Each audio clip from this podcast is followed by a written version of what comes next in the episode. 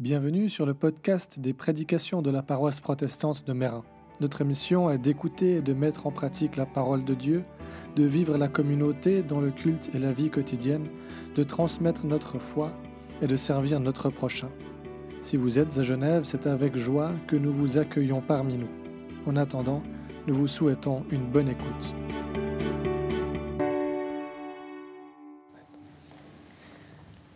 Nous lisons dans les lettres de Paul, la lettre de Paul aux Éphésiens, au chapitre 2, les versets 1 à 10.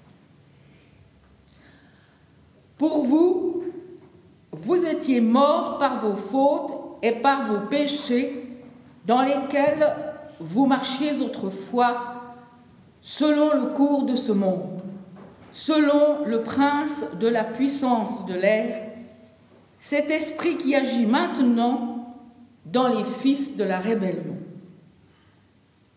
Nous tous aussi, nous étions de leur nombre, et nous nous conduisions autrefois selon nos convoitises charnelles. Nous exécutions les volontés de notre chair et de nos pensées, et nous étions par nature des enfants de colère comme les autres. Mais Dieu est riche en miséricorde. Et à cause du grand amour dont il nous a aimés, nous qui étions morts par nos fautes, il nous a rendus à la vie avec le Christ. C'est par la grâce que vous êtes sauvés. Il nous a ressuscités ensemble et fait asseoir ensemble dans les lieux célestes en Jésus-Christ afin de montrer dans les siècles à venir la richesse surabondante de sa grâce par sa volonté, par sa bonté, pardon, envers nous en Christ Jésus. C'est par la grâce, en effet, que vous êtes sauvés par le moyen de la foi. Et cela ne vient pas de vous, c'est un don de Dieu.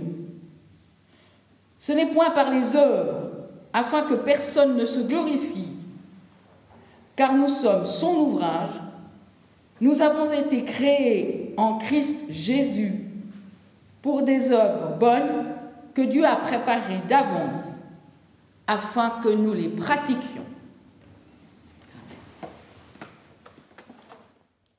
Vous l'aurez compris, si vous vous attendiez à un pepto, qu'à une petit discours d'encouragement qui nous brosse dans le bon sens du poil, on n'est pas tombé le bon jour. Peut-être pas tombé dans le bon lieu non plus, la Bible ne nous ménageant que très rarement. Mais même si c'est vrai que Paul commence de manière très sombre dans ce passage, ce n'est pas un texte qui est sans espérance non plus, bien au contraire. C'est un passage où Paul nous invite à prendre un temps d'arrêt et puis à regarder en arrière, à considérer le chemin parcouru afin de mieux apprécier la grâce de Dieu dont nous bénéficions et ce salut qu'il nous offre.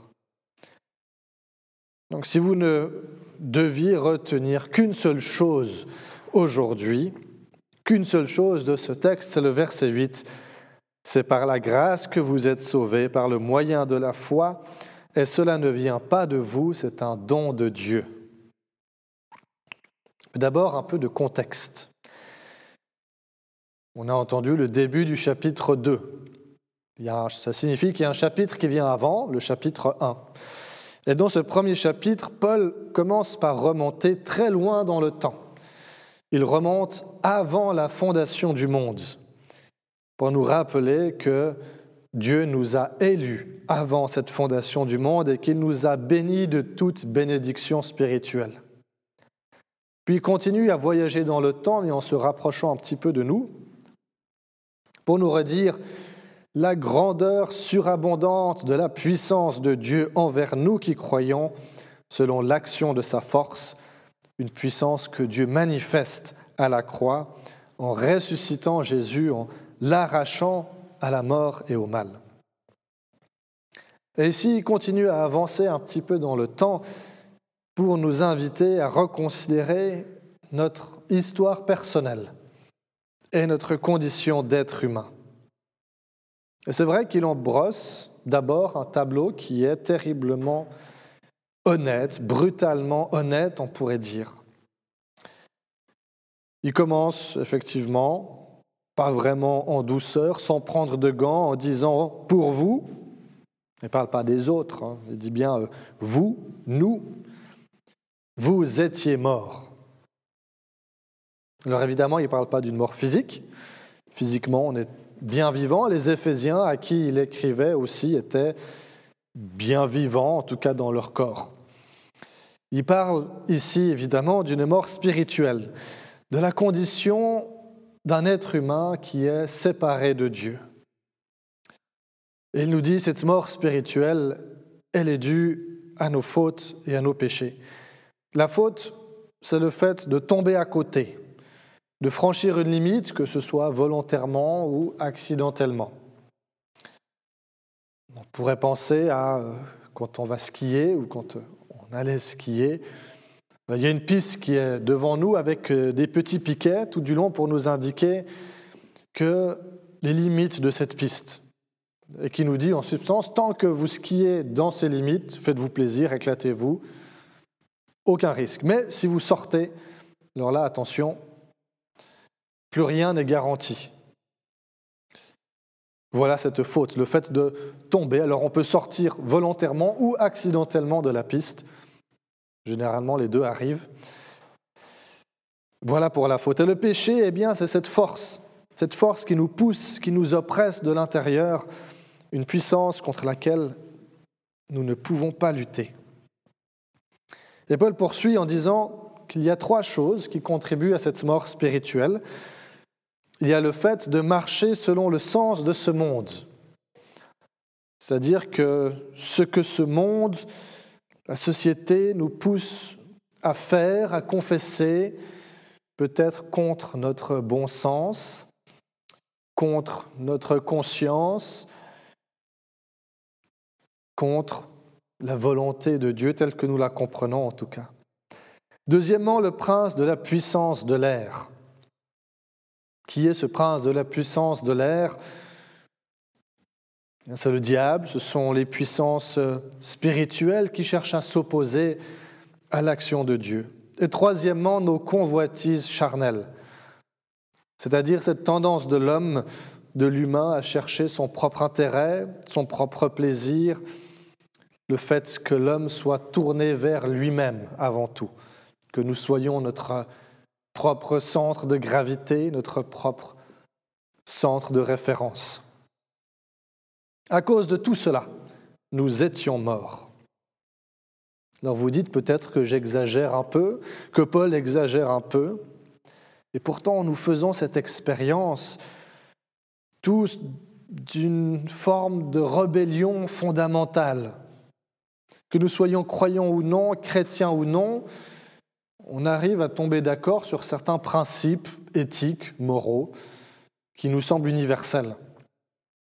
Une conscience innée qu'il y a des choses qu'on ne fait pas, qu'on ne dit pas, qu'on ne commet pas. Parmi celles-ci, entre autres, mentir, voler, blesser, etc. Et pourtant, combien de fois est-ce que nous avons menti, nous avons volé, nous avons blessé uniquement par intérêt personnel? Nous sommes allés, malgré nous, contre ces principes que nous tenons pour universellement valables et vrais. Si on doute encore de cette nature morte de l'être humain, de la présence de puissance de mort et de destruction à l'œuvre dans le monde de manière dramatique. Les nouvelles, notamment en Ukraine depuis quelques jours, ont mis en lumière ces puissances de destruction et de mort, cette terrible tendance de l'être humain à être son propre point de référence, avec toutes les conséquences que cela a, des conséquences concrètes pour de nombreux êtres humains. Mais c'est là que Paul introduit deux mots, probablement deux des mots les plus puissants de la Bible et les plus puissants de l'histoire de l'humanité. Mais Dieu. Mais Dieu n'a pas laissé l'humanité ainsi. Il ne nous a pas laissé ainsi. Mais Dieu est riche en miséricorde et à cause du grand amour dont il nous a aimés, nous qui étions morts, il nous a rendus à la vie avec le Christ. C'est par la grâce que vous êtes sauvés. C'est avec le Christ qu'il nous a rendus à la vie, c'est avec le Christ qu'il nous a ressuscités et avec le Christ qu'il nous a fait asseoir dans les lieux célestes. Est-ce que vous avez remarqué la manière dont ces verbes sont conjugués? En français, c'est du passé composé. Il nous a rendus à la vie, il nous a ressuscités, il nous a fait asseoir. En grec, c'est un, autre temps, l'aoriste, qui sert à dire une action qui a eu lieu une fois pour toutes, une action définitive et unique. Il nous a déjà ressuscités, il nous a déjà rendus à la vie, il nous a déjà fait asseoir dans les lieux célestes avec le Christ. Ce ne sont pas des promesses lointaines. Si vous êtes sage, si vous vous comportez bien, alors un jour, peut-être avec un peu de chance, vous aurez droit à tout ça. C'est une réalité qui est déjà là, qui est déjà présente pour celles et ceux qui sont en Christ. La même grandeur surabondante de la puissance de Dieu dont il est question au chapitre 1 qu'il a mise en œuvre pour ressusciter le Christ, il la met aussi en œuvre pour nous arracher, nous, pour nous libérer de ces puissances de mort, du mal et du péché qui nous asservissaient avant, afin que nous soyons spirituellement vivants aujourd'hui. Quand on parle du salut, quand on se l'imagine, quand euh, éventuellement on en discute, on le définit parfois comme une bouée de sauvetage, quelque chose auquel on peut se raccrocher quand les choses vont mal ou quand on est en train de se noyer. Mais ce n'est pas ça qu'est le salut. Et ce n'est pas ça que Paul dit ici non plus. Il ne dit pas vous êtes en train de mourir, il dit vous étiez mort. Point, fini. Vous étiez déjà noyé au fond de l'eau. Et un mort, ben, un mort ne peut plus rien faire du tout, que ce soit pour lui-même ou pour d'autres. Alors ce n'est pas par nos propres forces, même pas un tout petit peu, que ce salut nous est donné, que cette liberté nous est donnée, mais uniquement par l'action de Dieu à cause de son amour, de son grand amour avec lequel il nous a aimés. C'est par la grâce que nous sommes sauvés par le moyen de la foi, pas par les œuvres. Mais elles ont une place quand même, ces œuvres. Elles viennent après. Elles sont la manifestation d'un être qui a été rendu à la vie par cette puissance de Dieu. Alors à leur tour, nos vies viennent manifester dans le monde la puissance, la grâce, la gloire, l'amour de Dieu. Paul écrit, nous sommes les ouvrages de Dieu, nous sommes ses chefs-d'œuvre. Un chef-d'œuvre, quand on compare une, quand on contemple une œuvre artistique, on peut s'extasier devant non pas l'œuvre elle-même, mais derrière le talent de l'artiste. C'est ça qu'on contemple quand on regarde un magnifique Monet, par exemple. On se dit, mais quel talent il y a derrière celui qui a su faire ça. Nous sommes aujourd'hui les chefs-d'œuvre de Dieu à travers nous, alors le monde peut se dire, mais quel, quel talent, quelle grandeur il y a derrière ce Dieu qui a fait de cette personne ce qu'elle est, qui l'a transformée, qui l'a rendue à la vie. Dieu s'est saisi de nous alors que nous étions morts à cause du péché. Par sa puissance, il nous en a libérés, il nous en a sortis il a insufflé son esprit de vie en nous et nous a rendus à la vie, tout cela gratuitement. Et il a fait de nous ses chefs-d'œuvre qui manifestent sa grâce et sa gloire lorsque nous pratiquons de bonnes œuvres. Amen.